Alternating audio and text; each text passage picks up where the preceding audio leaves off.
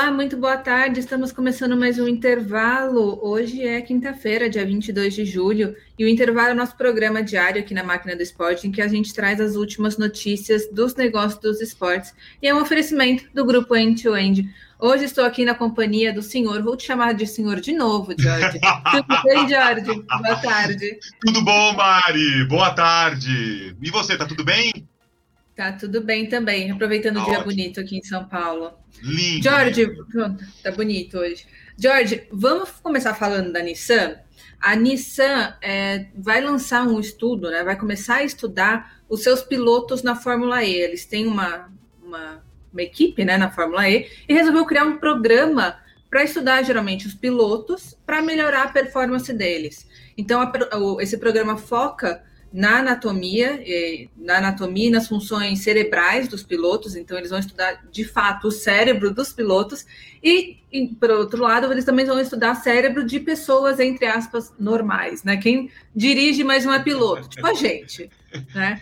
Então, a primeira fase vai ser justamente essa análise detalhada que eles vão fazer, né, das, das funções cerebrais e tudo dos pilotos e comparar com os dos, dessas outras pessoas e aí criar um trabalho de treinamento junto, juntando esses dois dados, né? Tipo, com tudo que eles conseguirem de informação, eles vão ver qual é o melhor, os melhores estímulos e o melhor treinamento para esses pilotos da Fórmula E.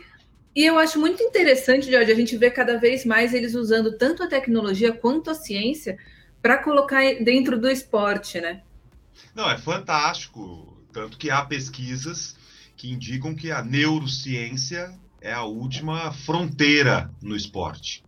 Inclusive, recomendo para o nosso ouvinte dois livros: Cérebro do Buda e Neuromarketing. Dois livros muito bacanas para começar a entender um pouco é, sobre esse mundo da neurociência. E essa questão cerebral é tão fantástica que, por exemplo, é, muitos atletas, pegando como exemplo o LeBron James, ele medita antes dos jogos. Né? Ele, ele, ele medita antes dos jogos para aumentar o seu foco e a sua concentração durante as partidas. Então, observa, realmente é, é uma fronteira muito, mas muito, muito, muito especial e que merece mesmo ser estudada e mostra que essa iniciativa da Nissan é fantástica. E, George, hoje a gente deu, na, umas semanas atrás, acho que foi no comecinho do mês, na verdade, que a Tata Consultancy Services, né, é mais conhecida como Tata. Você Tata viu? Group. A gente capricha. Isso! É, Tata Group, é.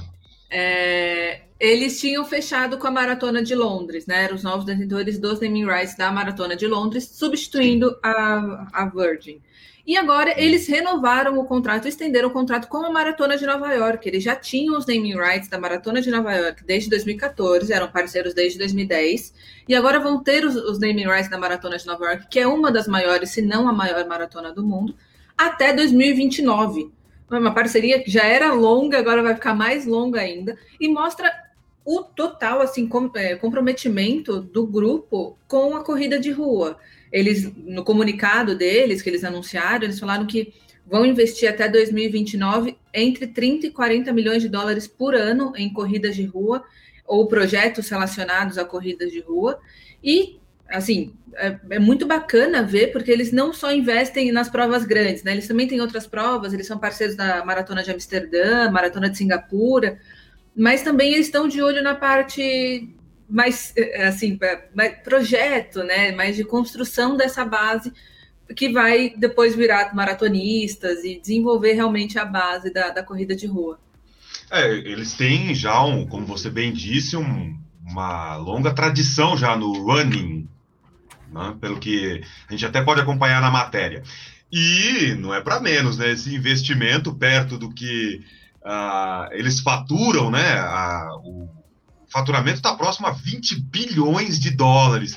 Então, esse faturamento realmente ele tem a sua importância dentro do segmento, é, mas, poxa, representa muito pouco perante o faturamento. E é a maior empresa da Índia e com mais de 500 mil funcionários no mundo.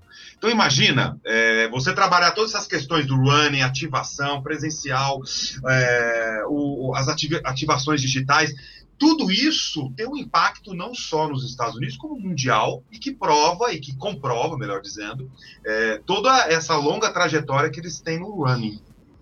Viva o Tata Group! Bom, George, amanhã começam os Jogos Olímpicos e nós temos aí o nosso último rumo a Tóquio com o Eric Betting. O último?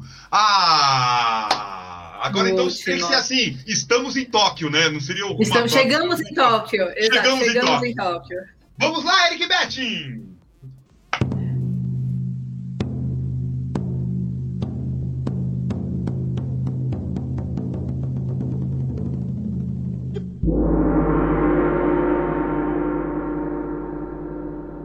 Salve, salve! Começa agora o Máquina do Esporte rumo a Tóquio, seu giro diário de notícias com os bastidores dos Jogos Olímpicos num oferecimento do Banco BV. Chegou a hora! É amanhã!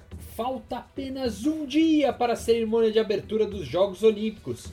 E o COI revelou o tamanho do buraco causado por esse adiamento para 2021.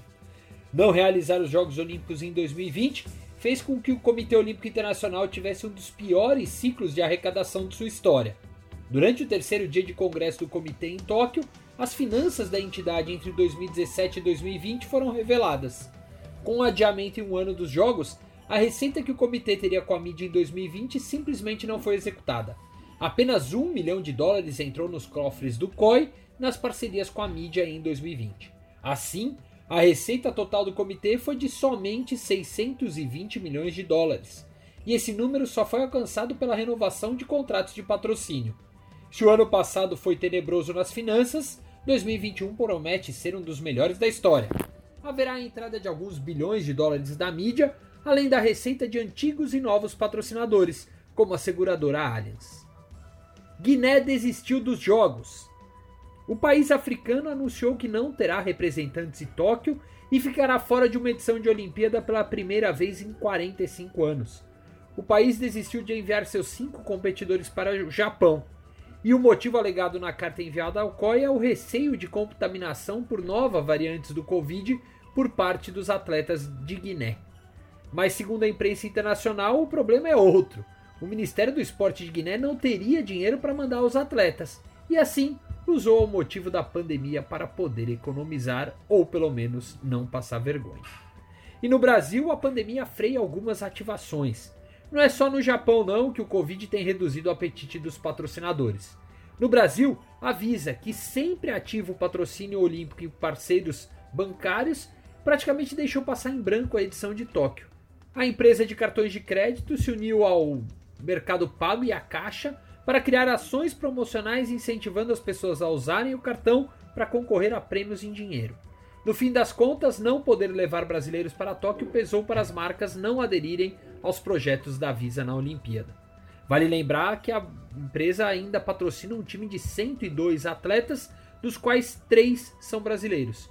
Alisson Ceruti do vôlei de praia, Gabriel Medina do surf e o nadador paralímpico Daniel Dias.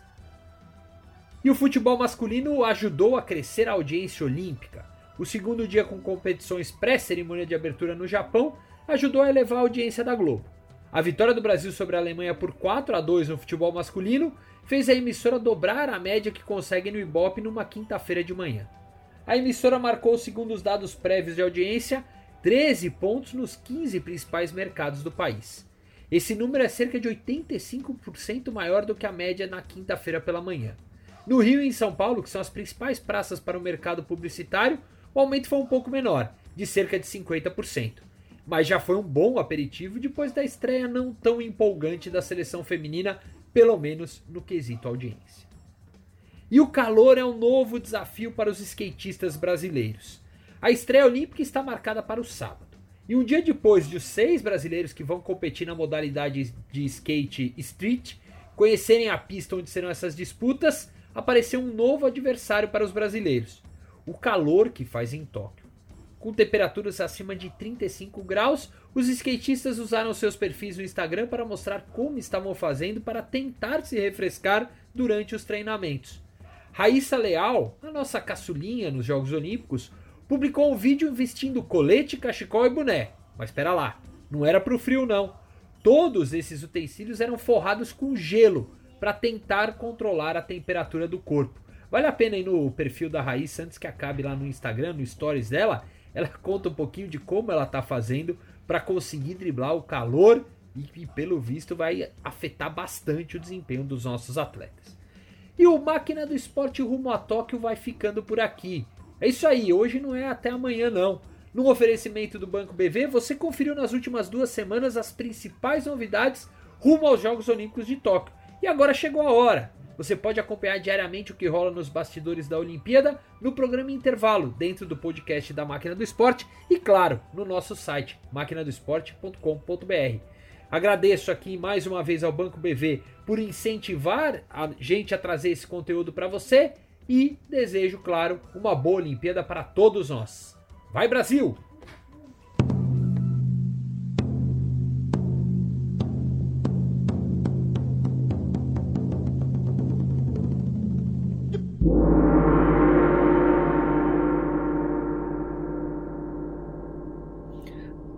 Bom, George, vamos mudar. Falando, já que estamos no clima olímpico, né? Vamos falar um pouquinho de, de surf.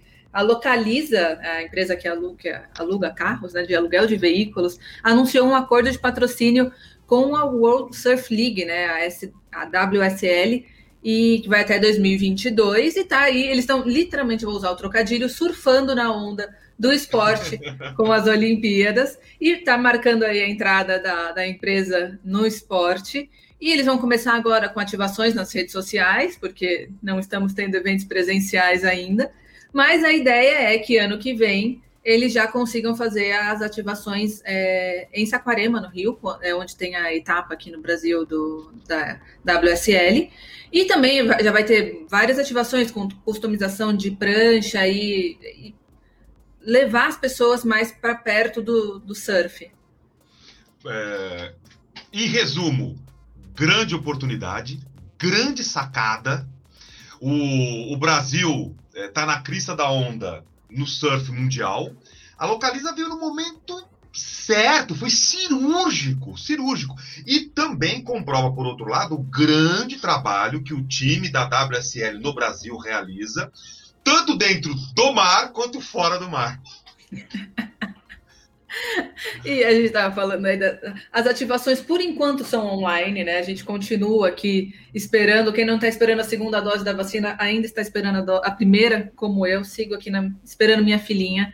É, e tem novidade aí da, da, da Danone, que eles têm, né? A gente já conhece o Danone Nations é, Cup, né? Que é uma liga aí para crianças, de futebol para crianças, né? Que é desde 2000, então é uma competição grande, e que esse ano eles vão ter que fazer uma, uma versão virtual disso, enquanto a gente não, não consegue sair de casa com segurança, que é a Danone Nations Club, que vai justamente juntar os exercícios físicos com o esportes, né? Vai juntar tudo que os pais querem e as crianças querem numa coisinha só. E eles têm três embaixadores para isso, que é o Rafael Varane, do Real Madrid, a Ada Heberg, que é a jogadora que ganhou primeiro é, bola de ouro, a primeira mulher que ganhou a bola de ouro, e o professor Muhammad Yunus, que é o Prêmio Nobel da Paz de 2006. Então, eles realmente vão trabalhar em desafios que estimulem tanto a parte é, mental quanto as habilidades físicas das crianças. E as crianças que forem ganhando esses desafios vão somando pontos.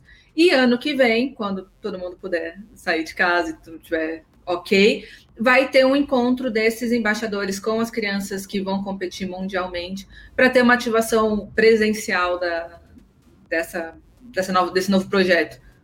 É, sem dúvida, é, mais um tiro de sniper. Imagina, o público-alvo vai de 10 a 15 anos dessa, dessa competição.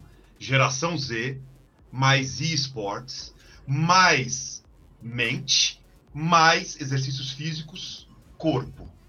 Fantástico, fantástico. É, exatamente esse tipo de ação, se nós olharmos bem, é que os nossos clubes de futebol e a nossa indústria do esporte no Brasil tem que estar muito atenta. Esse movimento está acontecendo com constância. Em vários dos nossos programas a gente tem comentado isso. Atenção, indústria do esporte no Brasil! Os exemplos, os cases estão aí. É isso. George, muito obrigada. Voltamos amanhã diretamente de Tóquio. Voltamos amanhã.